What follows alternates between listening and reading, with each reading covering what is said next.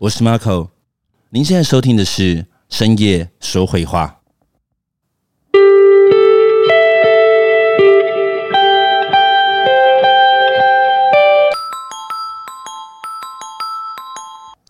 深夜说会话，说出心里话，让我们从画面找出我们想说的话。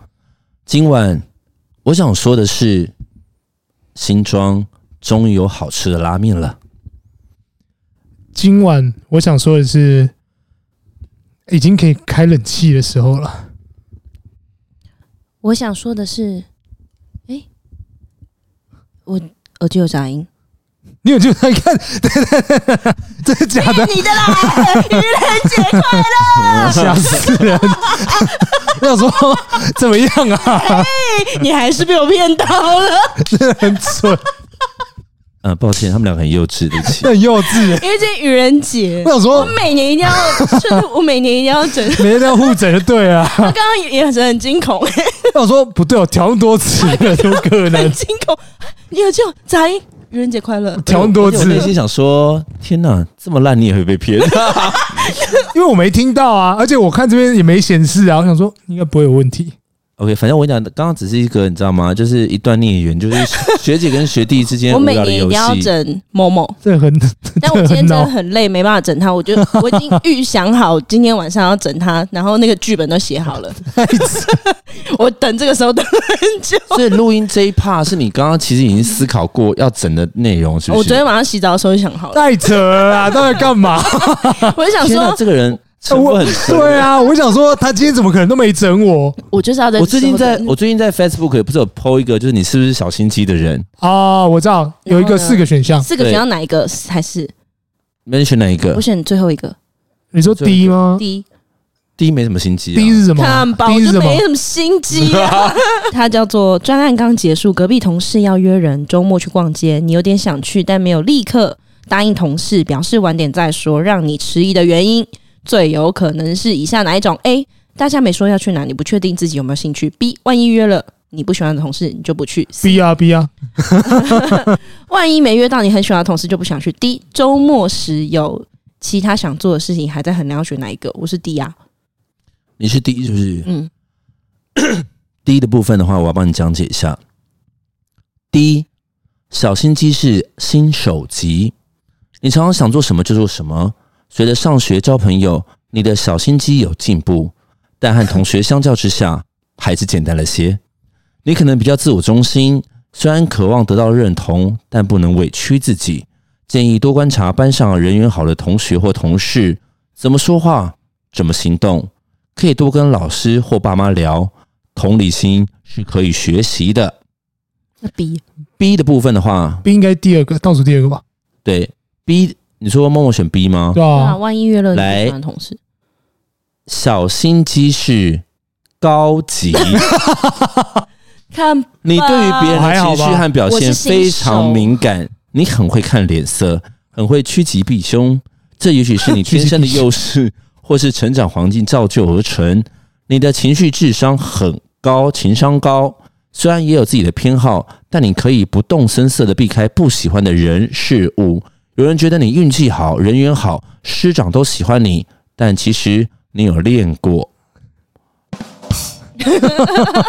来，我我本人，我的小心机是原始级。你是个缺心眼的人，看起来没什么心机，好单纯，但常常让人很生气。像是跟同事说你看起来真的胖很多诶，或是跟单身科任老师说哇哦。好羡慕你有专属的双十一节 之类的，被同 被同事纠正，还很不高兴的说：“我没有说错。”建议多观察，少说话，长点心眼。这不是白目吗？白目啊！我说，可是对，但我说，嗯，蛮我的、啊，因为我就是个会主动跟他说：“哎、欸，你变胖了。”这样的人，蛮像的。还有一个没讲到哎、欸，没关系，留言呢、啊？留言 OK。如果你是 C 的话，我们会主动留言给你听。对，留言留言给你。来，IG 就是留言说你好想知道，我们就会告诉你。对对对对，最近发现 IG 有成长了，还不错。哦，大家会开始有留言是不是？没有，都是 都是 Podcast 在聊天。啊私讯啊，或私讯我们就可以有个互动。就是你可能如果好奇，就是你想要知道 C 的答案的话，你可以说我好想知道 C，我们都还是很乐意的帮你分享这样子。好了，那是 OK，那终于呃愚人节已经骗到了，OK，骗到了，开心啊！今天呢、啊，我想要说的这本绘本啊，其实应该是说我会接触绘本啊，它真的是幕后工程，就是我认识跟喜爱的第一本绘本。如果先撇开。小王子的话，小王子其实不太算绘本，因为它其实算是一个很完整的书这样子。嗯、对对对对。对，但是如果是绘本的话，就是它的确是我第一本认识的绘本。然后我也因为这本绘本呢，开始开启了我开始会阅读绘本。因为以前会觉得，可能高中的时候自己某种程度上觉得自己小大人，大学时候也是。然后你可能会认为说，哎，我好像绘本好像是给小朋友的。但是后来因为认识这个作者，然后。读了这本书，然后开始觉得绘本其实不同年纪的人阅读同一本书，它的回馈感会不一样。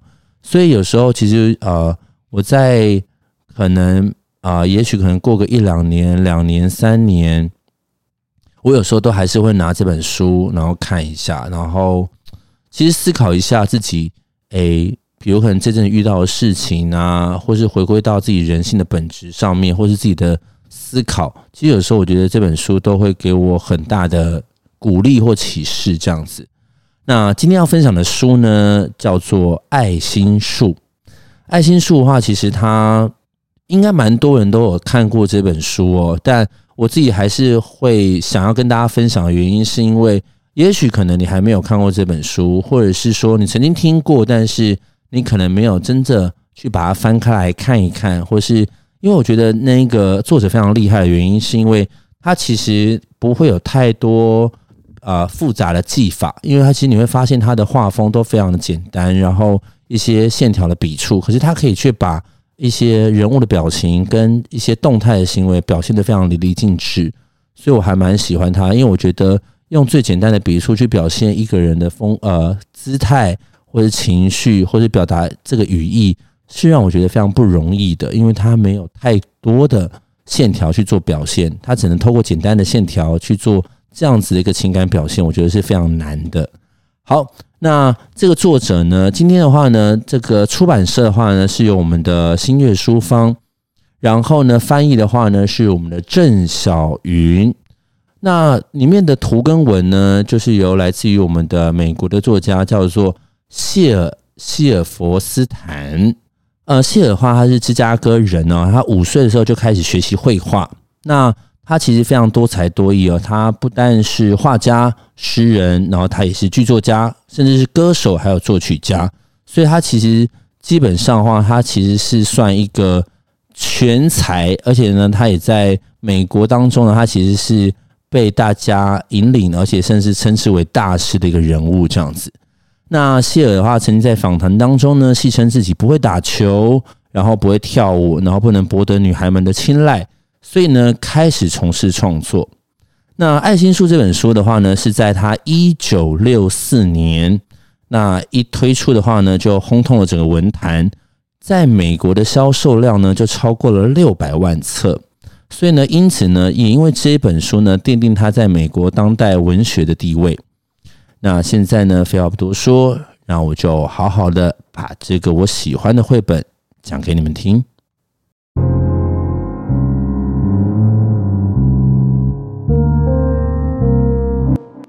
从前有一棵树，他好爱好爱一个小男孩哦。每天，男孩都会跑来。收集它的叶子，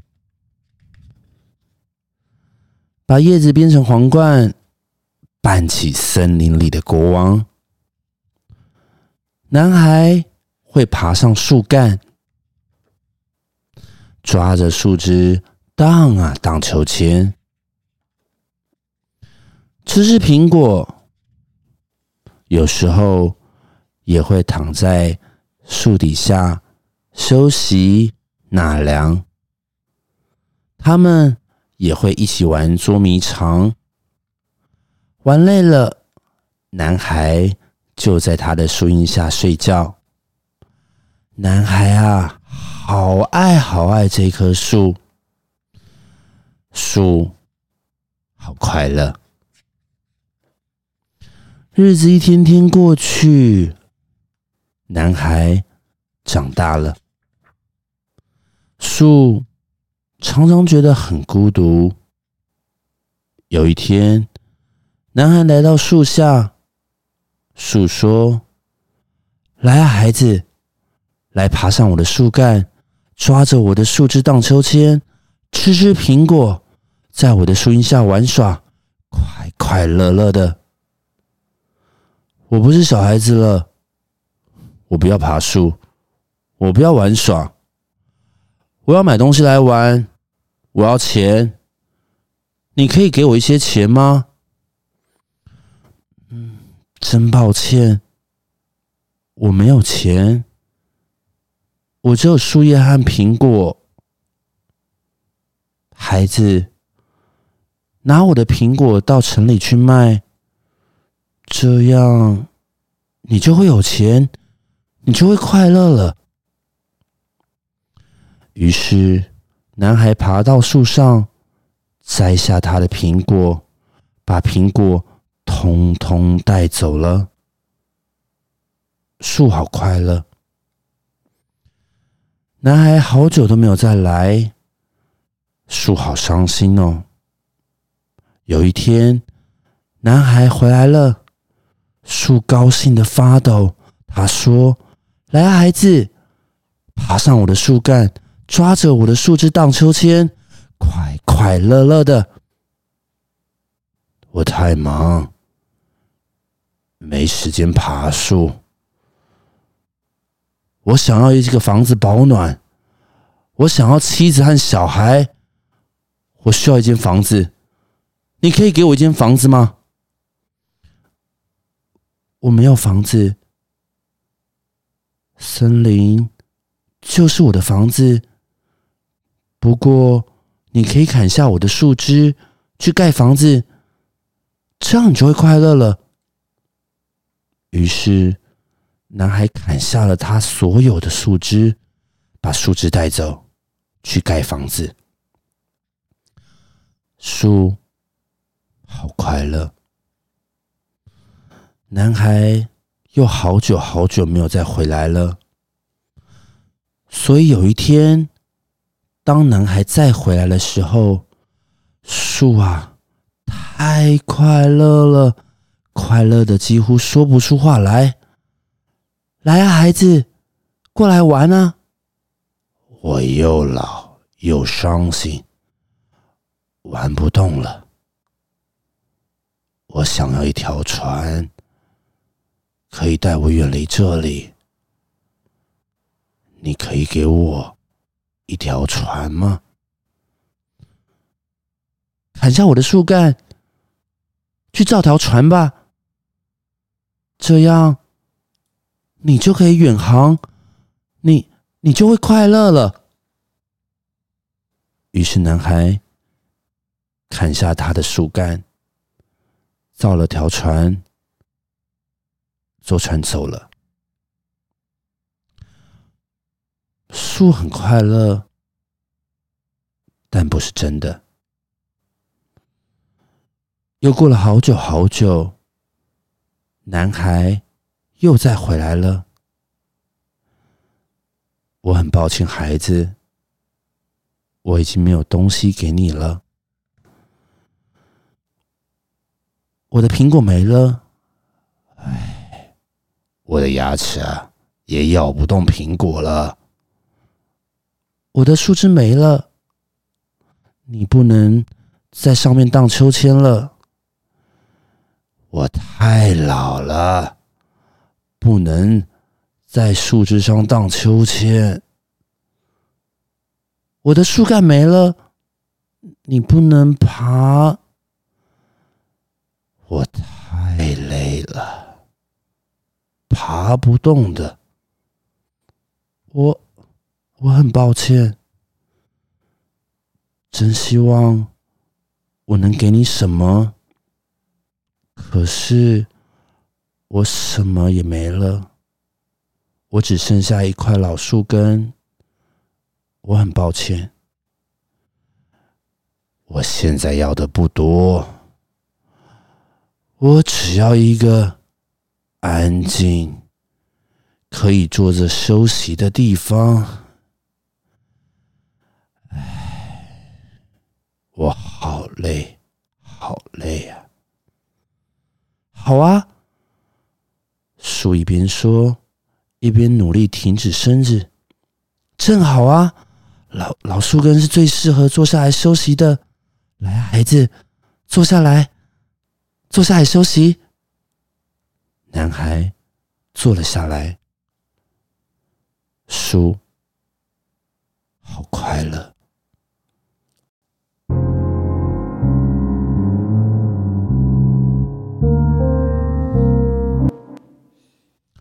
好的，刚刚讲完了这个故事哦，然后就是呃，再重述一次哦，就是其实简简单来讲，就是它其实是很多人在看这本故事的时候，都会认为它是一个施与受的一个故事，就是、呃，爱心树啊，爱心树呢，它不断的在给予男孩想要的东西。那男孩呢，他其实某种程度上面，就是从一开始的。跟树的相相依，呃，相依为，呃，相相依为命，算相依为命，算相依为命。然后两个彼此成为彼此的玩伴，这样子。然后到最后，他长大了，他社会了，他需要的东西，他也啊、呃，有点无呃无所度的拼命的跟树要。那树为了要让小男孩快乐，那我觉得某种程度上面的话，从刚刚的文字中也发现到，就是当他给予的时候，其实他也是快乐的。那可是。其实我觉得有一个很玄的地方是，就是我们其实会发现到后来后半段吧，从那从文字当中有一句话是“树好快乐”，那不是真的。就是我觉得某种程度上面，那个那句那不是真的，就是会让我们在观者当中会发现到，会会会有埋下一个就是更深的意义，就是我们会去思考，就是。单纯的给予这件事情，难道真的只是一个一方面的呃单纯付出，还是他其实内内内心的渴望？他其实也希望男孩愿意停下脚步，回过头来看看他，甚至彼此回到当初的那个互动。就是我觉得这件事情是我可能身为大人呢，我会一直不断去思考，就是因为我后来发现，就是常常就是会认为就是啊。呃以前我们常会啊，小时候我们可能会认为就是啊，付出要不求回报啊，我们会认为就是给予这件事比受更有福啊，什么什么之类。可是我觉得后来某种程度上面是呃，社会后的我们，我们会认为就是，其实我觉得站在一个人性的思考当中，就是我觉得每个人都会希望自己有所一个成果或回报。比如说，我今天可能很努力的念书。呃，我可能拼了一个，拼了三个晚上，我当然希望我的付出是有一定的回报跟一定的成果的。但是，但是我觉得树这个部分的话，它其实它的那个单一给予，我觉得看了其实会非常心酸。就是我觉得这个东西，就是我现在讲的有点文字上面，文字上面有点乱，但是我觉得某种程度上面，就是这一本书，我每次看到，我就会觉得，第一个我会为树感到不舍。然后同时思考到，就是单一的给予这件事情，它真的能够像树一样这么大爱吗？但树有到这么大爱吗？也不一定。他其实只是用他认为是男孩会快乐的方法去做处理，对吧？对，就是应该是说，他只能用他自己所认知的方法去给予男孩快乐。但是问题是，某种程度上面。对他的自身，或者对这样子的关系，其实是一种不健康的。这好像谈恋爱。我嗯，我觉得，我觉得，我觉得，某种程度上像。对，我觉得某种程度上很像。对，就是我们会认为，只要我不断的付出，我就会得到回报。可是你知道最可怕的地方是什么？你知道吗？如果你一开始的话，你的心理健全到你觉得单一给予是无害的，嗯，你就一直维持下去。可是最后为什么会营造出后面的纠纷？或是你如果回到我们刚刚说的恋爱观的话，就是很多人会在恋爱的时候会觉得说没关系，我就默默守护他，我就给他我想呃给他他想要的这样子，然后到最后吵架的时候都会说，你到底知道我说做了多少？我我付出了这么多，为什么没有感受到？你知道恐怖情人这种开始，对，恐怖情人，我就是正想讲这个词。哦，恐怖情人，没错，嗯没错。对啊，然后因为那个什么，其实我们在录这段节目之前的时候，会有说，就是他其实会认识这本绘本，原因是因为在国小课本里面有、嗯有提到是课文是课，嗯，四年级。所以我想要问一下，就是你当初在读这篇课文的时候，你的想法是什么？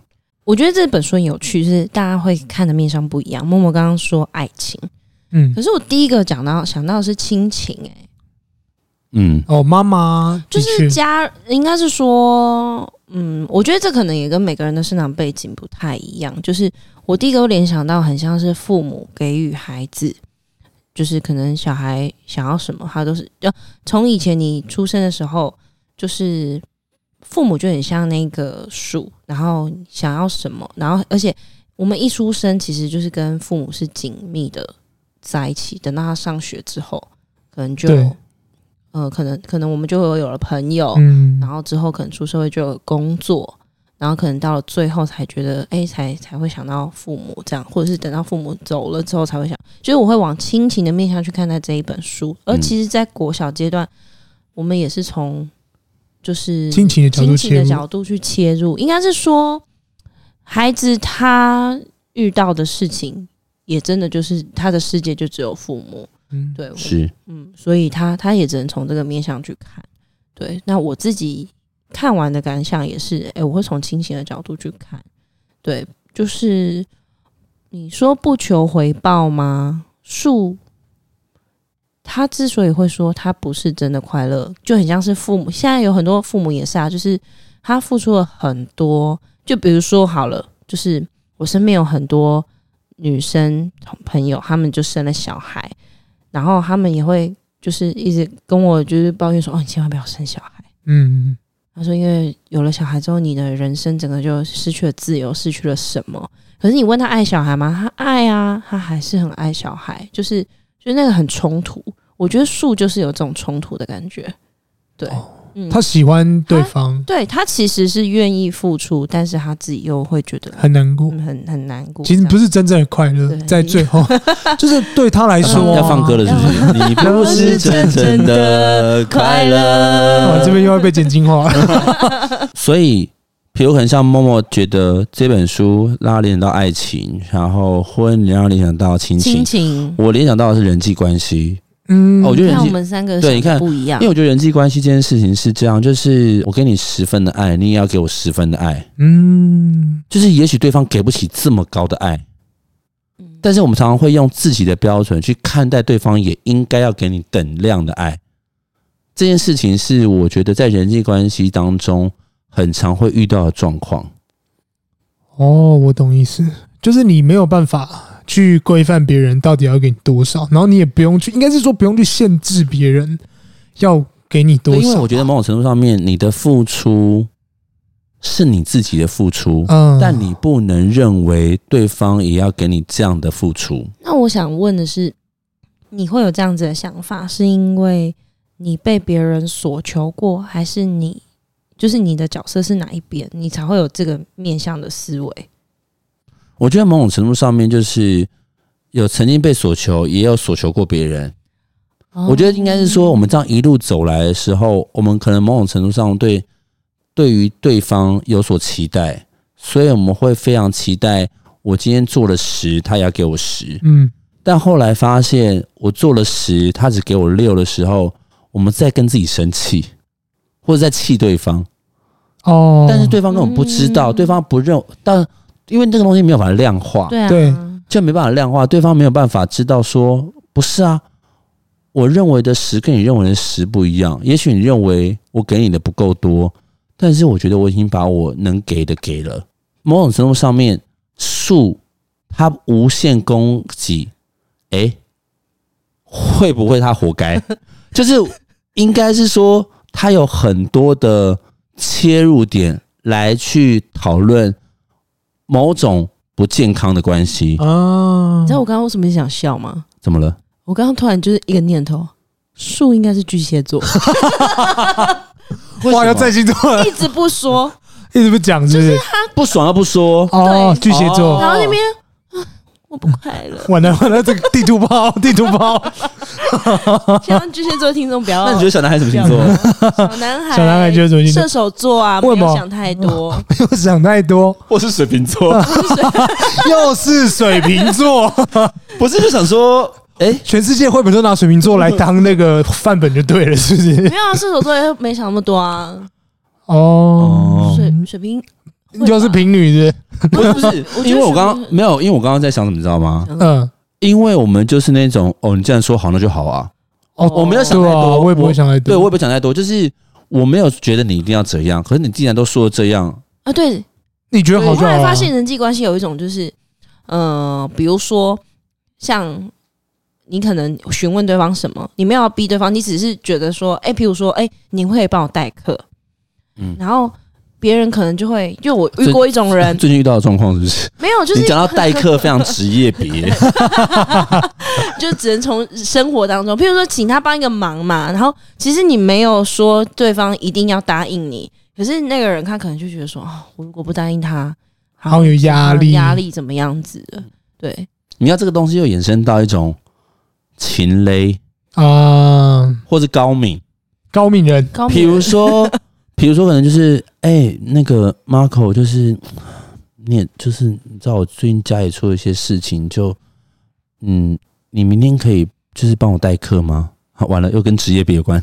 然后呢，我就会觉得说，然后我然后我想说，天啊天啊天啊，怎么办？我好像如果真的不帮他代课的话，我就是非常大，就是非常的过分呐、啊，啊、非常的不设身处地呀、啊，不换位思考啊，怎么不贴心呢、啊？但后来发现，你懂吗？就是如果你当下做拒绝，你后面这个延伸就不会有啦。对对。可是高敏人不会，高敏人就会觉得说，可他之前帮我很多，我好像拒绝他，他应该会很困扰。通常是这样。对，可是你知道吗？你现在想的这一切都是你自己在，都是自己在想，都是庸人自扰。对，就用对，所以我觉得就是某种程度上面，我觉得，我觉得某种程度上面，我觉得具有敏感度，或是能够设身处地。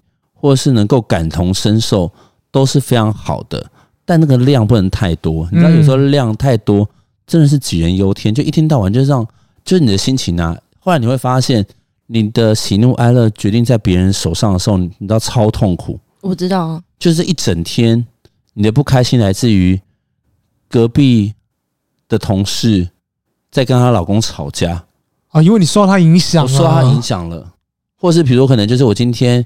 因为一个人他跟我讲，也许他无意，但我可能会很在乎他说的那句话。